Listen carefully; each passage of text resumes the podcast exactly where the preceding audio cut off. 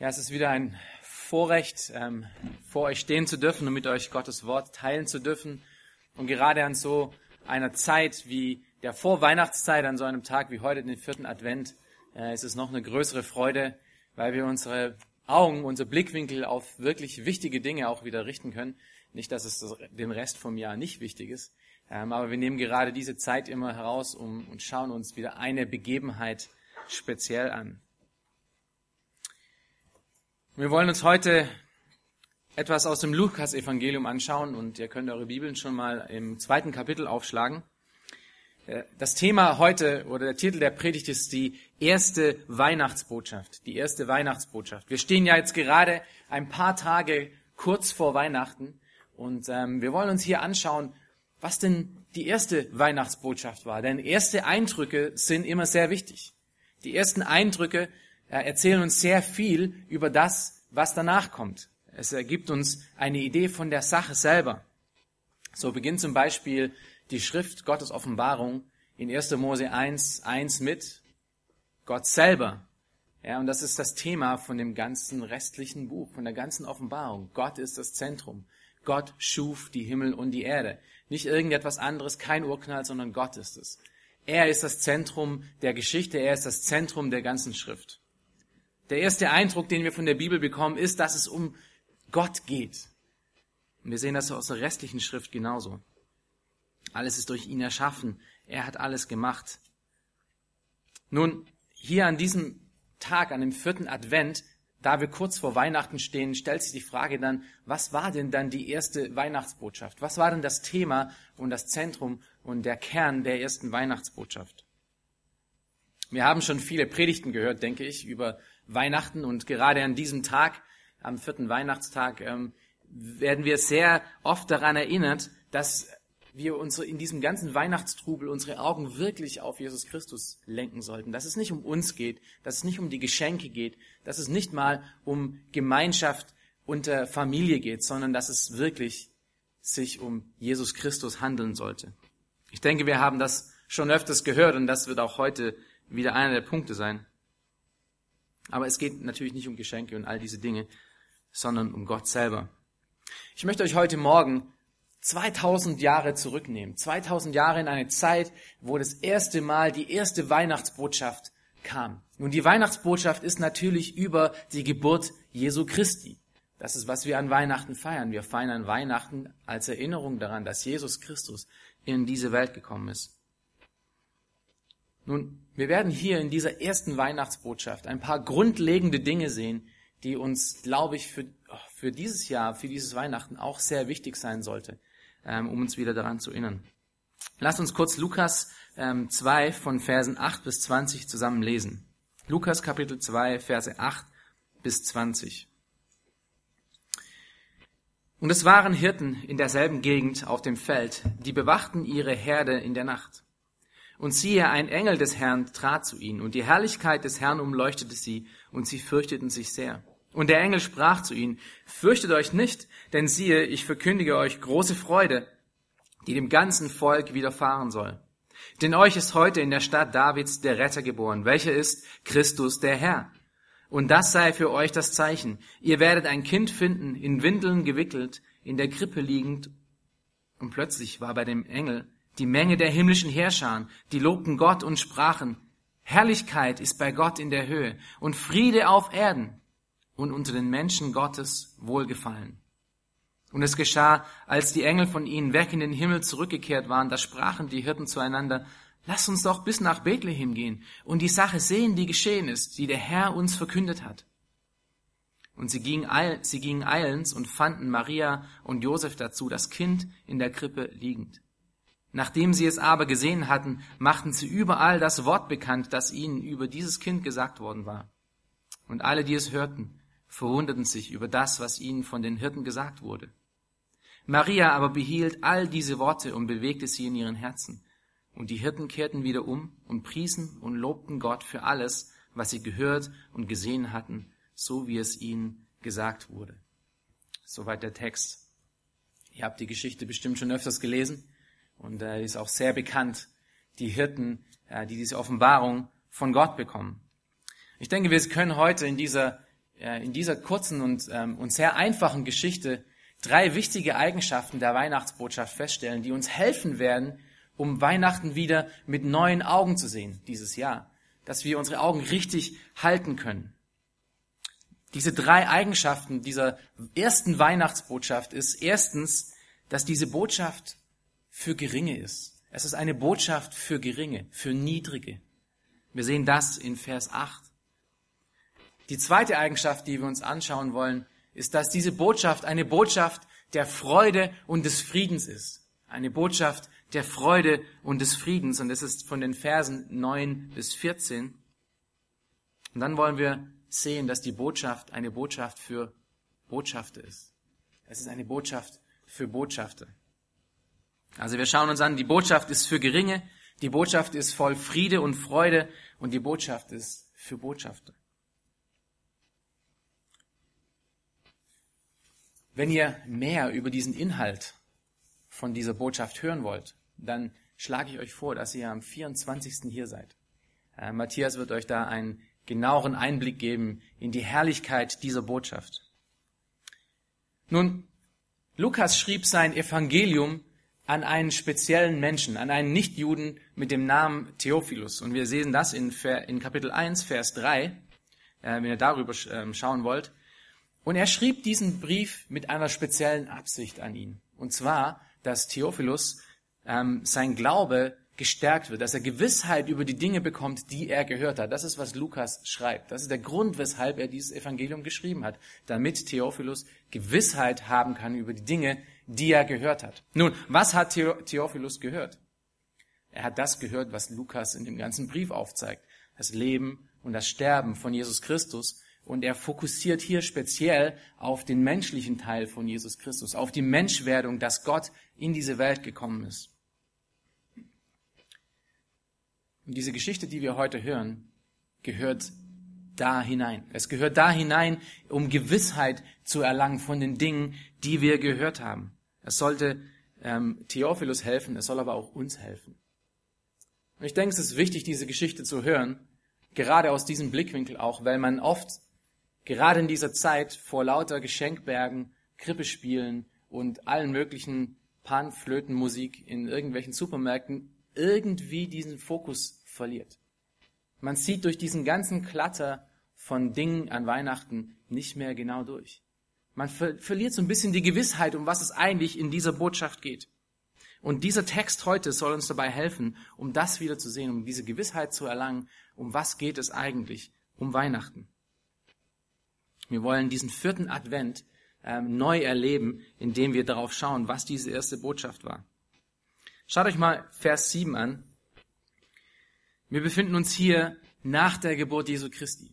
In Vers 7 wird uns gesagt, dass Jesus Christus geboren ist. Und sie gebar ihren Sohn, den Erstgeborenen, und wickelte ihn in Windeln und legte ihn in die Krippe, weil sie keinen Raum hatten in der Herberge.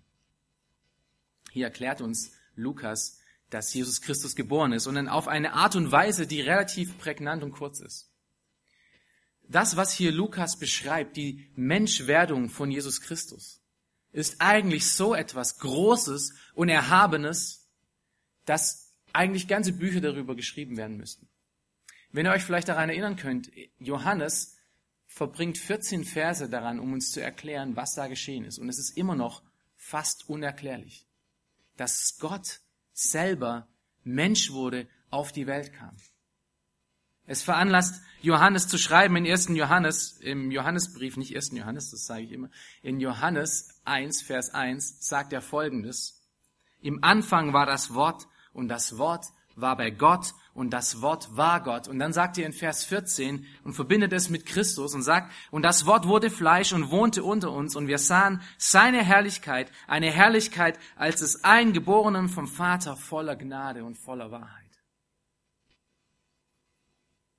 Diese Tatsache von Jesus Christus Geburt, Gott als Mensch gekommen ist, so grandios und so groß, das könnte in einer Predigt unmöglich erklärt werden.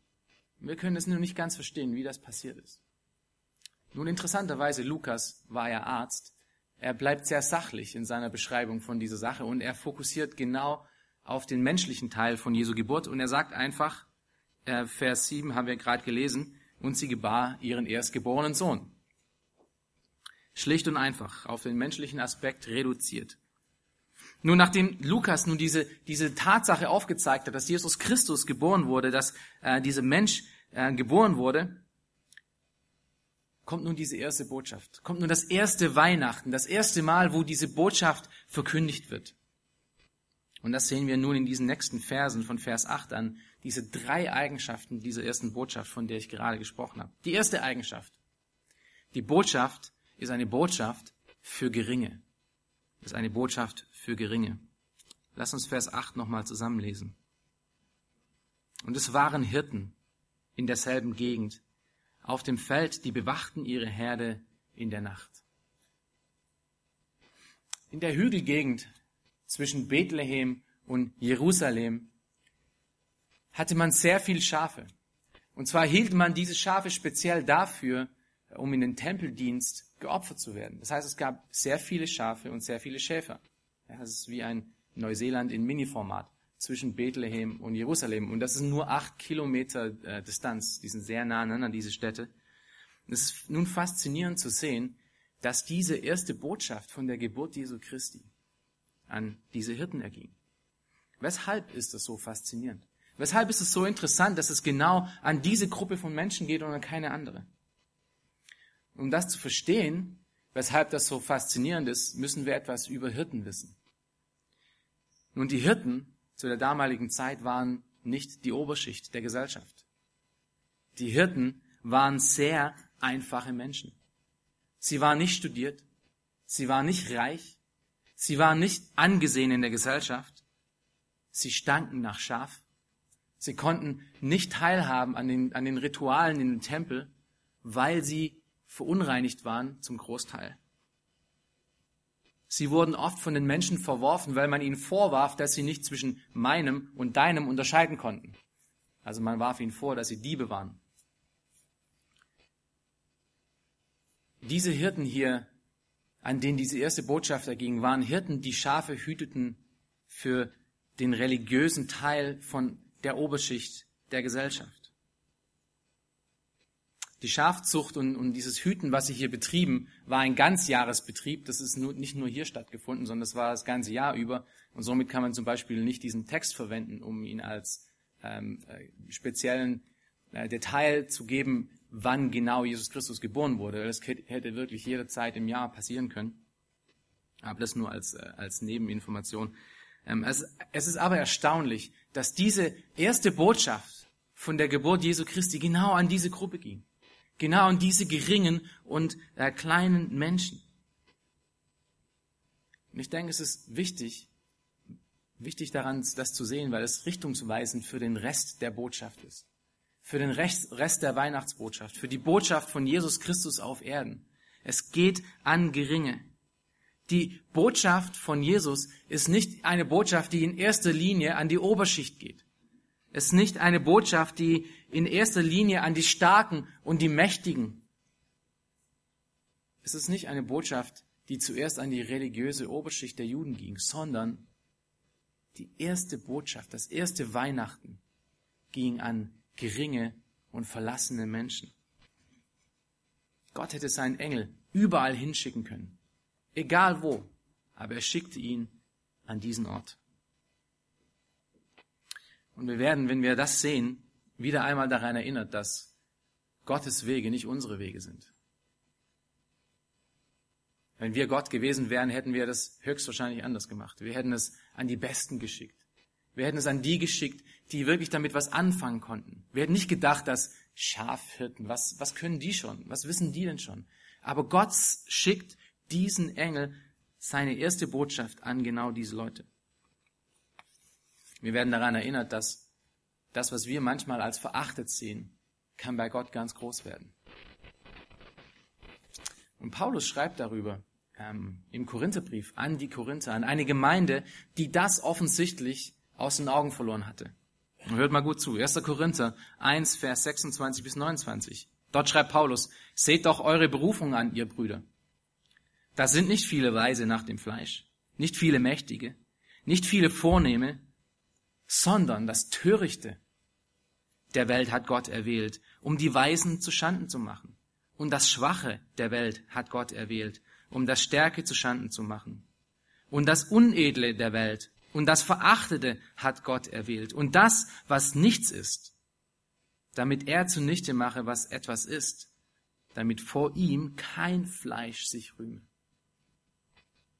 Brüder und Schwestern, das sind auch wir. Nicht viele Mächtige, nicht viele Weise, sondern das Kleine, das Geringe hat Gott erwählt. Und Gott zeigt uns diese Tatsache schon am ersten Weihnachten, an der, durch diese Botschaft, dass es genau an diese geringen Menschen ging.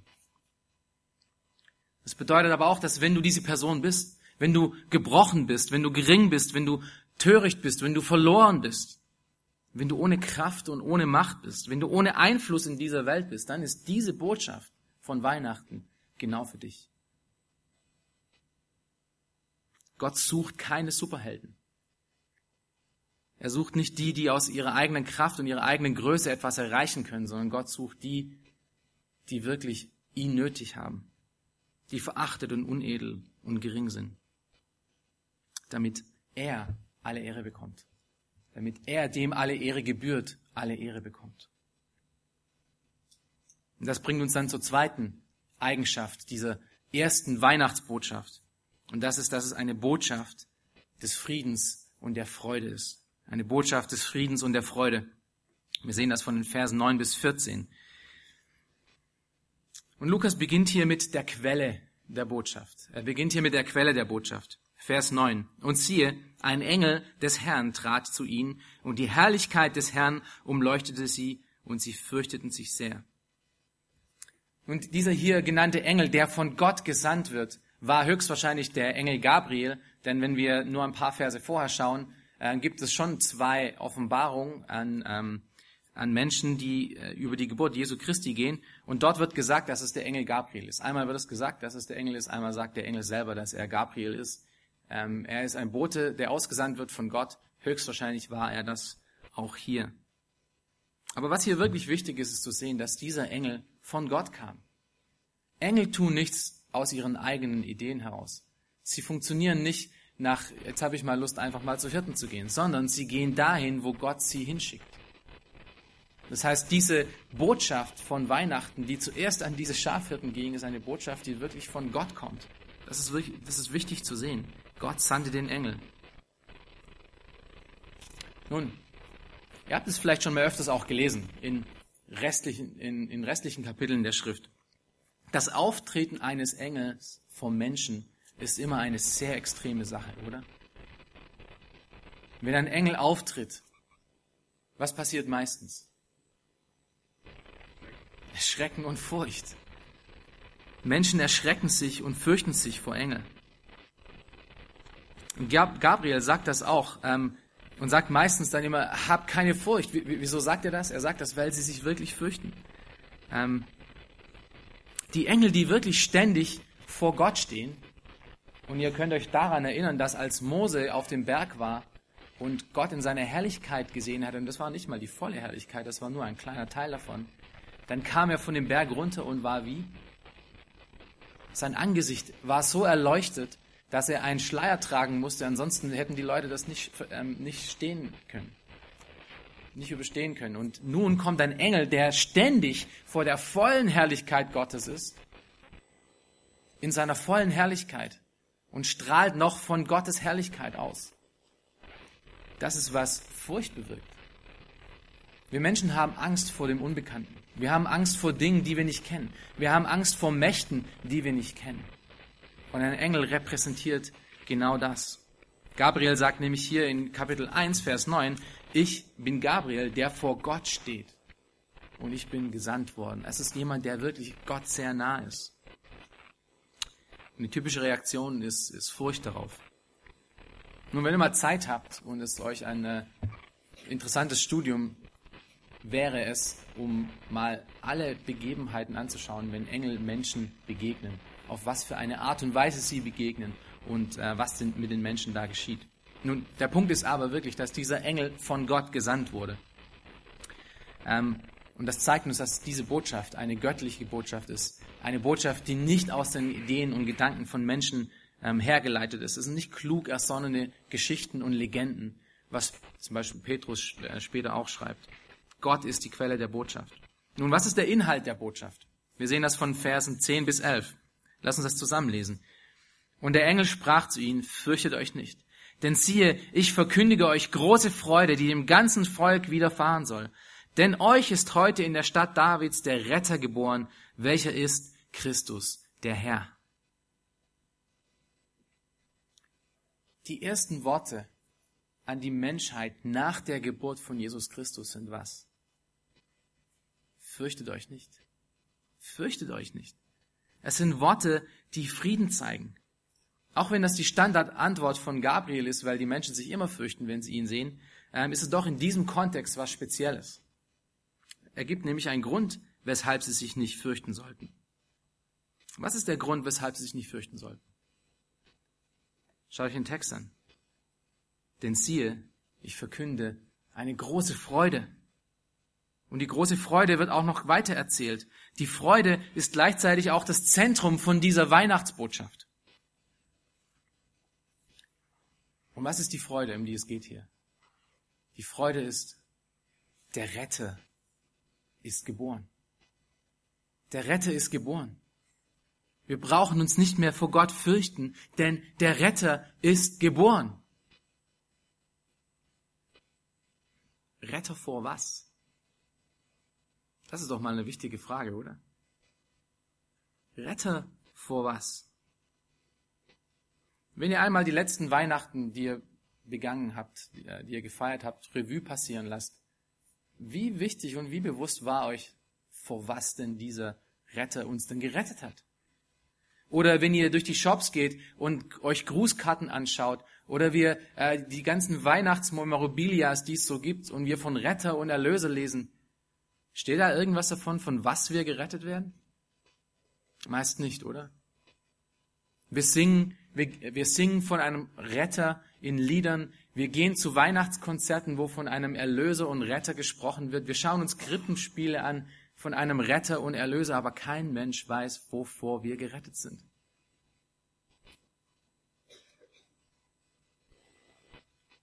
Den meisten Menschen ist es heutzutage nicht mehr bewusst, vor was sie denn gerettet werden sollten. Ich denke, die meisten Menschen spüren das irgendwo, dass irgendetwas nicht stimmt. Und gerade zu der Weihnachtszeit, und die, die ungläubige Familie haben, die wissen das, zu der Weihnachtszeit, da ist meistens so ein leichtes Klacken und Denken zu hören, das nach, nach Weihnachten wieder aufhört. Um euch kurz daran zu erinnern, vor was wir denn gerettet werden. Als Menschen stehen wir vor Gott schon gerichtet. Wir sind in unseren Sünden geboren. Wir sind als Sünder geboren. Wir haben eine Urschuld, die wir von Adam haben. Das heißt, wenn wir geboren werden, sind wir schon, kann Gott uns schon gerecht richten. Wir sind schon verloren. Wir sind als Sünder geboren. Aber das nicht genug. Wir fügen fröhlich zu unserer Urschuld noch unsere eigenen Sünden und Überladungen, Übertretungen hinzu. Am Ende macht jeder Mensch in dieser Welt nur das, was seine Natur ihn diktiert. Und das ist sündigen. Und was bedeutet es zu sündigen? Was bedeutet es, ein Sünder zu sein? Die Schrift gibt uns vielerlei Antworten. Sie gibt uns aber auch eine einfache Antwort in Römer 3, Vers 23. Sünde ist es, um die Herrlichkeit zu verfehlen, die wir vor Gott haben sollten. Das heißt, es sind nicht nur irgendwelche Dinge, irgendwelche moralischen Begebenheiten, die wir nicht getan haben oder die wir getan haben. Du hast getrunken, deshalb bist du ein Sünder. Oder du hast geraucht, oder deshalb bist du ein Sünder. Nein, Sünde vor Gott heißt mein ganzes Wesen, das nicht Gott gleich ist, ist das Problem.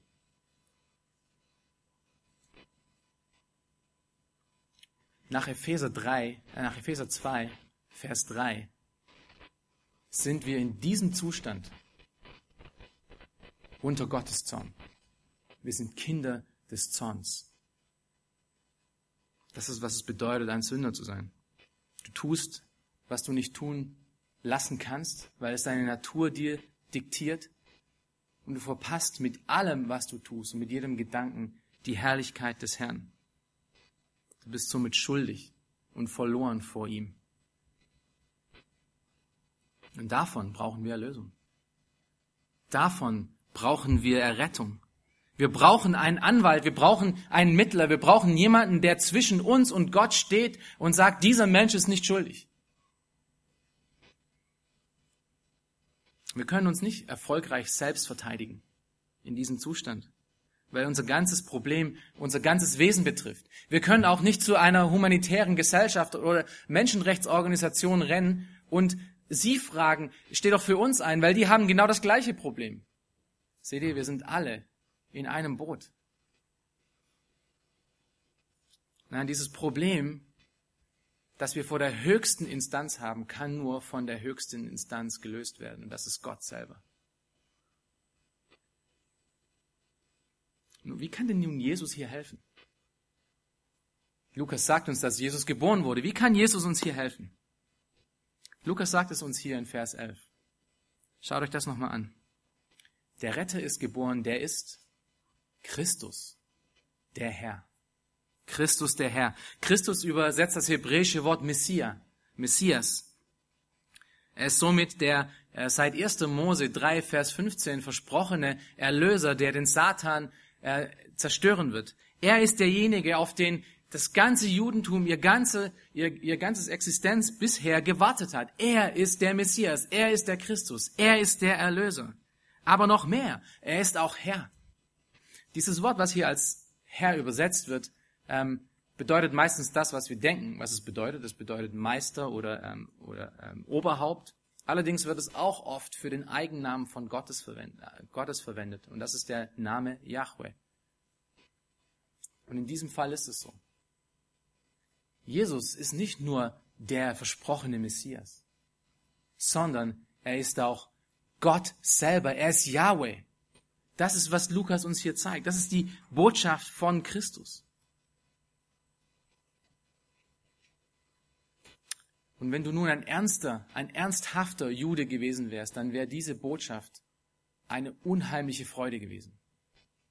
Alles, auf was du dein ganzes religiöses Leben gewartet hast, ist jetzt geschehen. Der Retter ist endlich da. Alles Hoffen hat ein Ende. Er ist gekommen. Und wenn du und ich unser Sündenproblem richtig verstehen würden, würden wir uns mindestens genauso freuen, wie ein ernster Jude sich freuen würde. Gott selbst kam auf die Erde, um dich und mich zu erlösen von unseren Sünden. Weihnachten ist so viel mehr als nur Geschenke. Aber wie kann ich sicher sein? Wie, wie kann ein Theophilus sicher sein, dass diese Dinge wirklich geschehen sind? Weil, wie gesagt, Lukas schreibt ja aus diesem Grund diesen, dieses Evangelium, damit er sicher sein kann. Nun, diese Fragen mussten die Hirten wohl auch gehabt haben, denn äh, Gott gibt ihnen zwei Bestätigungen. Und wir sehen das von Vers 12 bis 15 an. Lass uns zusammen lesen, Vers 12 bis 15. Und das sei für euch das Zeichen. Ihr werdet ein Kind finden, in Windeln gewickelt, in der Krippe liegend. Und plötzlich war bei dem Engel die Menge der himmlischen Herrscher, die lobten Gott und sprachen, Herrlichkeit ist bei Gott in der Höhe und Friede auf Erden und unter den Menschen Gottes Wohlgefallen. Das erste Zeichen, das Lukas hier uns gibt, ist das Zeichen, ein sehr verwunderliches Zeichen, ein Kind in der Krippe liegend. Das ist das Zeichen, was auch der Engel diesen Hirten gibt. Es ist ein Kind, das in der Krippe liegt. Und das Zeichen ist auf vielerlei Weise verwunderlich. Ähm, denn es sollte ja Yahweh der Messias sein. Christus der Herr als Kind in Windeln gewickelt. Und wir sehen oft, übersehen oft dieses Paradox, dass der Gott, der alles erschaffen hat, dem alles gehört, der alle Macht hat, der alles erhält, der wirklich alles tun kann, dessen Wort alleine genügt oder Gedanke alleine genügt, um Dinge neu zu machen, dass er in dieser Krippe als Kind liegt. Das ist ein unglaubliches Paradox. Und das ist das Zeichen. dass uns gegeben wird, dass dies wirklich geschehen ist. Und das ist ein Zeichen, an das wir jedes Jahr aufs Neue erinnern werden. Denn an wie viel Krippenspielen sind wir vorbeigelaufen? An wie viel von diesen Dingern sehen wir? Wie viel von diesen Zeichen sieht diese Welt? Das soll das Zeichen sein, dass das wirklich geschehen ist.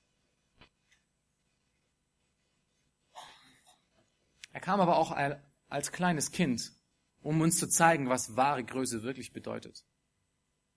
Er kam nicht als großer Herrscher mit, mit Wagen und Trompeten, in Gold gekleidet, mit seidenen Schuhen und mit Leuten und Palmenwedeln um ihn herum, die ihn alle lobpreisten, sondern er kam als kleines, verwundbares Kind in einen Stall hinein, in Stroh liegend. Und das passt so wunderbar wieder mit dieser Botschaft zusammen. Sie ging, er ging an Hirten, an eben geringe Menschen. So wie die Botschaft erging, ist die Botschaft selber auch. Gott selber hat sich gering gemacht als ein Kind, um in diese Welt zu kommen und uns Größe zu zeigen auch. Hier ist wahre Demut und das ist eine Sache, die wir sehr schwer verstehen. Nun, das ist das erste Zeichen. Das zweite Zeichen, er geht den Hirten in Vers 14 und Vers 13 in Vers 14. Und das ist, Sie haben eine Vorschau davon, was gerade im Himmel los ist, als diese Geburt passierte. Wie sieht es im Himmel aus? Schaut euch die Verse nochmal an. Vers 13. Und plötzlich war bei dem Engel die Menge der himmlischen Heerscharen, die lobten Gott und sprachen, Herrlichkeit ist bei Gott in der Höhe und Friede auf Erden und unter den Menschen ein Wohlgefallen. Gott ist der Geber, er ist derjenige, der dieses Geschenk von Erlösung gegeben hat. Ihm allein gebührt alle Ehre. Das ist, was im Himmel los ist. Und wir können uns diese Szene eigentlich kaum vorstellen, wenn nun schon ein Engel alleine genügt hat, um diese ganzen Hirten so voller Furcht zu setzen, was mit einem ganzen Heerschar? Und ihr müsst euch dieses Bild, was ihr vielleicht von dieser Heerschar von Engeln kennt, diese italienische Wandmalereien, mal aus dem Kopf setzen. Diese Heerscharen waren nicht kleine, dicke, lockig Kinder. Das waren Engel, vor denen ein einziger gereicht hätte, um uns in Furcht und Schrecken zu versetzen. Und davon eine ganze Heerschar. Und was macht diese Heerschar? Sie lobt und sie preist Gott. Noch was Wichtiges. Es ist Heerscharen. Dieses Wort ist ein militärisches Wort. Das sind keine Freizeitengel. Das ist die Armee Gottes, die Heerschar Gottes, die auf einmal und plötzlich diesen Hirten erscheint, aber keinen Krieg führt, sondern eine Botschaft von Frieden und von Freude bringt. Das ist eine Nachricht der Armee des Friedens. Aber hier ist eine wichtige Frage. Ist es Frieden für alle? Ist es wirklich Frieden für die ganze Welt? So wie wir das heutzutage oft in, in Radio und in allen möglichen Weihnachtsgeschichten hören. Es ist Friede für die Welt. Leider sind hier manchmal die Übersetzungen etwas unglücklich, ähm, weil sie das zu sagen scheinen, dass durch Gott Friede auf die Erde gekommen ist und wir sehen doch um uns herum keinen Frieden. Viel besser übersetzt wäre es, unter, und Frieden unter denen, die Gott wohlgefallen und Frieden unter denen, die Gott wohlgefallen. Diejenigen, die Gott kennen, erfahren Frieden. Diejenigen, die ihn kennenlernen, erfahren wahre Weihnachten, wahren Frieden. Das ist die Botschaft von dieser Armee. Die zentrale Aussage also dieser, dieser Botschaft, dieser ersten Botschaft an Weihnachten ist eine Person. Und das ist Jesus, der Christus. Es ist eine Botschaft, die Frieden und Freude verkündigt. Freude, weil sie uns die Lösung zu unserem Problem gibt. Ich muss hier aber noch was Wichtiges anfügen. Ähm, es ist nicht das letzte Mal, dass wir diese Engelschar sehen werden, dass wir diese Armee der Engel sehen werden. Sie werden noch einmal wiederkommen. Und zwar in der Offenbarung lesen wir davon. Lass uns zusammen Offenbarung 19, Vers 11 bis 16 lesen, um zu sehen, was geschieht, wenn diese Engel das nächste Mal wiederkommen? Offenbarung Kapitel 19, Verse 11 bis 16. Und das bildet einen krassen Kontrast zu dem, was wir hier gerade lesen. Und ich sah den Himmel geöffnet und siehe ein weißes Pferd. Und der darauf saß heißt der Treue und der Wahrhaftige. Und in Gerechtigkeit richtet und kämpft er. Seine Augen aber sind wie eine Feuerflamme und auf seinem Haupt sind viele Kronen und er trägt einen Namen geschrieben, den niemand kennt als er selbst. Und er ist bekleidet mit einem Gewand, das in Blut getaucht ist und sein Name heißt das Wort Gottes. Und die Heere im Himmel folgten ihm nach auf weißen Pferden, und sie waren bekleidet mit weißer und reiner Leinwand, und aus seinem Mund geht ein scharfes Schwert hervor, damit er die Heidenvölker mit ihm schlage, und er wird sie mit eisernem Stab weiden. Und er tritt die Weinkälte des Grimmes und des Zornes Gottes, des Allmächtigen, und er trägt an seinem Gewand und an seiner Hüfte den Namen geschrieben, König der Könige und Herr der Herren.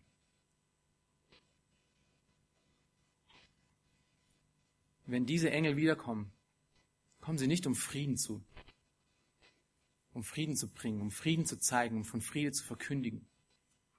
Sie werden zum Gericht kommen. Das ist, was diese Botschaft auch aussagt. Wenn ihr diese Engelmalereien seht oder Engel an den Krippen spielen, erinnert euch daran. Diese Engel werden auch mal wiederkommen.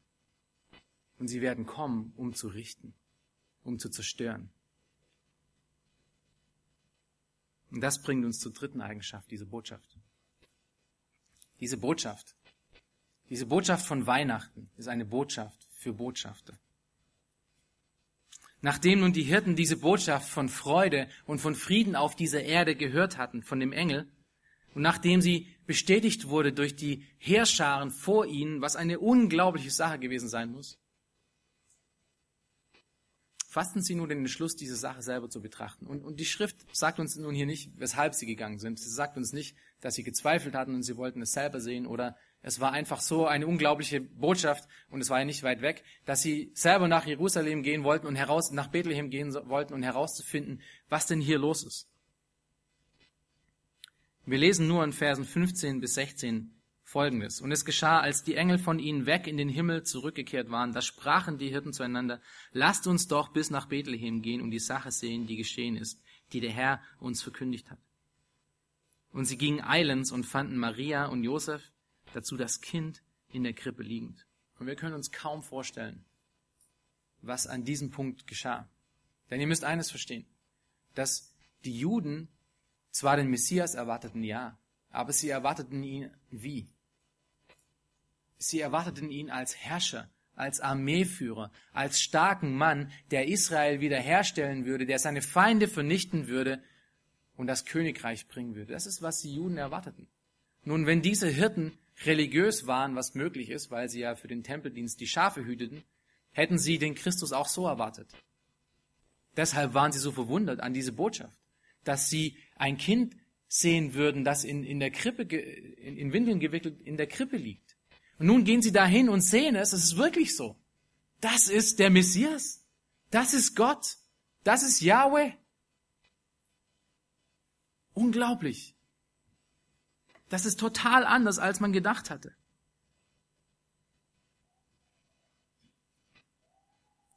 Aber nun stehen sie hier wirklich vor diesem kleinen Kind. Ein absolutes Paradox. Aber wir sehen, dass diese einfachen Männer, diese einfachen Männer diese Botschaft annahmen und glaubten. Sie nahmen die Tatsache an, dass wirklich Gott in einem kleinen Kind gekommen ist, um diese Welt zu erlösen. Und wir sehen es darin, dass sie nämlich diese Weihnachtsbotschaft nahmen. Das, was sie gesehen und gehört haben. Was haben sie damit gemacht? Sie haben es in die Welt hinausgetragen. Vers 17 und 18. Nachdem sie es aber gesehen hatten, machten sie überall das Wort bekannt, das ihnen über dieses Kind gesagt worden war. Und alle, die es hörten, verwunderten sich über das, was ihnen von den Hirten gesagt wurde. Wer diese Botschaft verstanden und erfahren hat, der nimmt diese lebensrettende, friedensstiftende, freudige Botschaft und läuft damit in die Welt hinaus, um es auch anderen zu erzählen. Wie gesagt, diese Hirten waren nicht feinste Gesellschaft. Ihr könnt euch vorstellen, dass wenn die, als sie in Bethlehem herumgelaufen sind und mit, mit den Leuten gesprochen haben, nach Schaf riechend und Hirten, dass es nicht gerade die Leute angemacht hat und gesagt, hey, wir wollen hören, was diese Leute zu sagen haben. Aber sie sind trotzdem hingegangen. Trotz all dieser Umstände, trotzdem wer sie waren, haben sie diese Botschaft, diese errettende Botschaft von einem Kind in einer Krippe, von Gott als den Erretter in diese Welt hinausgetragen, koste es, was es wolle. Und das ist eine essentielle, eine wichtige Eigenschaft dieser Botschaft. Diese Botschaft ist nicht nur eine Botschaft der Erlösung, diese Botschaft ist eine Botschaft für Botschafter. Es macht aus denen, die es angenommen haben und die es gehört haben, Botschafter. Und wir haben darüber letztens schon gehört aus 2. Korinther 5, Vers 20, wo Gott uns aufzeigt, dass wir mit der Errettung schon automatisch Botschafter sind. Das ist, wer wir sind. Aber es ist noch mehr als das. Wir sind es nicht nur so, weil Gott uns das gemacht hat, sondern wir sind Botschafter, weil diese Botschaft wirklich eine Botschaft der Freude und des Friedens ist. Es ist nicht intellektuelle Spielerei. Es ist Erlösung von unseren Sünden. Und wer möchte denn diese Botschaft nicht an eine sterbende Welt bringen? Es ist eine Botschaft der Erlösung, die uns erklärt, wie wir keine Angst vor Gott mehr haben müssen.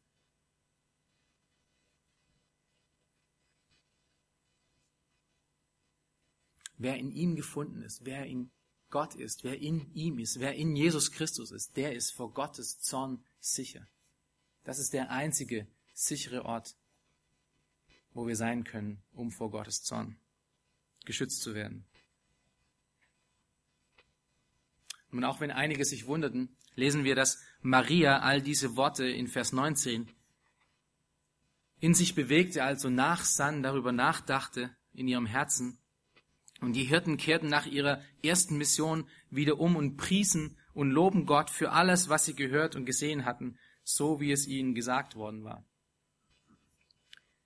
Und die Botschafter Christi sind dann nicht nur Leute, die die Botschaft nach außen bringen, sondern sind auch wirklich Anbeter. Wir sehen das in diesen Hirten hier.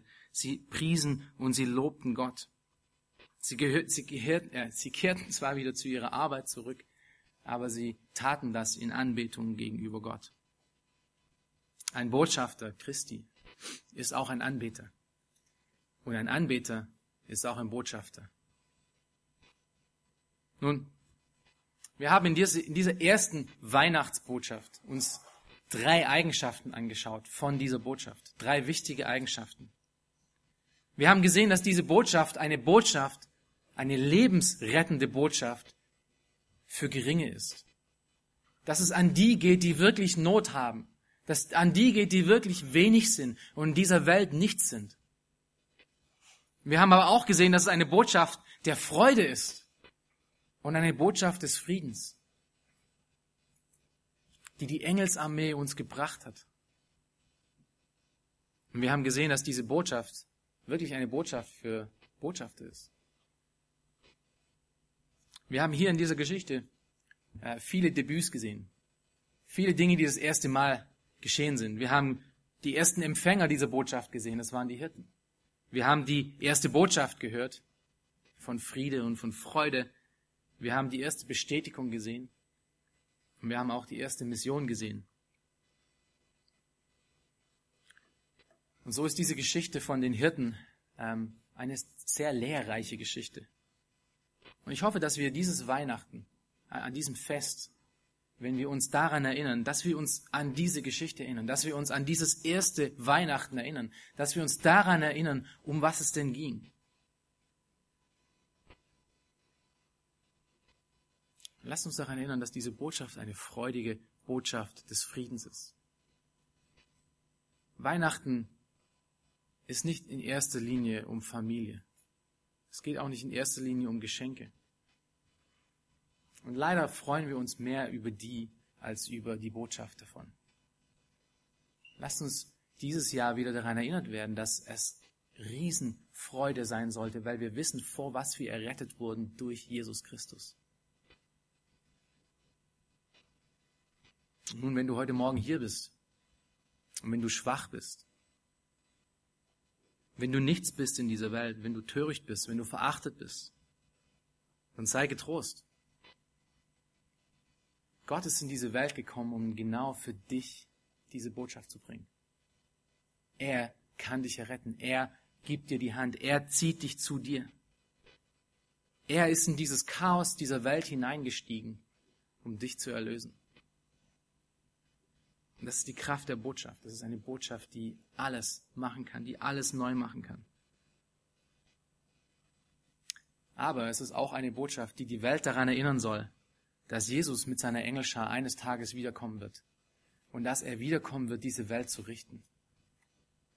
Es wird einmal ein Weihnachten geben, das für die meisten nicht mehr in Freude sein wird. Wo wir alle vor ihm niederknien müssen und diejenigen, die ihn nie angebetet haben, sagen müssen, er ist wirklich gekommen und er kommt, um zu richten. Und dann ist es zu spät. Und ich denke, das sollte auch eine Botschaft sein, die wir diesen Weihnachten gerade an unsere ungläubige Familie weitergeben müssen. Ja, es ist viel Freude dabei. Ja, es ist eine Botschaft und eine Nachricht des Friedens und der Freude. Aber wenn du in Unglauben bleibst, wird das irgendwann mal in absoluten Schrecken und in Hölle enden. Das ist auch die Botschaft von Weihnachten. Und es ist mit Weihnachten manchmal so, wie wenn man zu viel, zu viel Süßigkeiten isst. Irgendwann mal hängt es einem am Hals, wenn man die ganze Zeit nur Süßes isst. Und so ist Weihnachten auch. Überall läuft diese fluffige Musik und überall ist äh, alles wunderschön und immer ganz toll und wir, mit ungläubigen Familien ist man zusammen und man freut sich einander. Aber man vergisst eigentlich, dass diese Botschaft auch eine Warnung ist an genau diese Menschen. Und schaut euch mal um, wenn ihr Weihnachten nochmal spät einkaufen geht, wie wahrscheinlich viele von euch machen werden, ähm, wie auch ich. Ähm, da laufen überall Menschen herum, die Gott nicht kennen. Und sie laufen in ihr Verderben hinein, weil sie nicht den Gott kennen, der hinter dieser Botschaft ist. Und es ist an uns, um es ihnen zu erklären. Lass uns daran erinnert sein dass es uns zu Botschaftern macht, diese Botschaft. Dieses Weihnachten, diese erste Botschaft. Amen.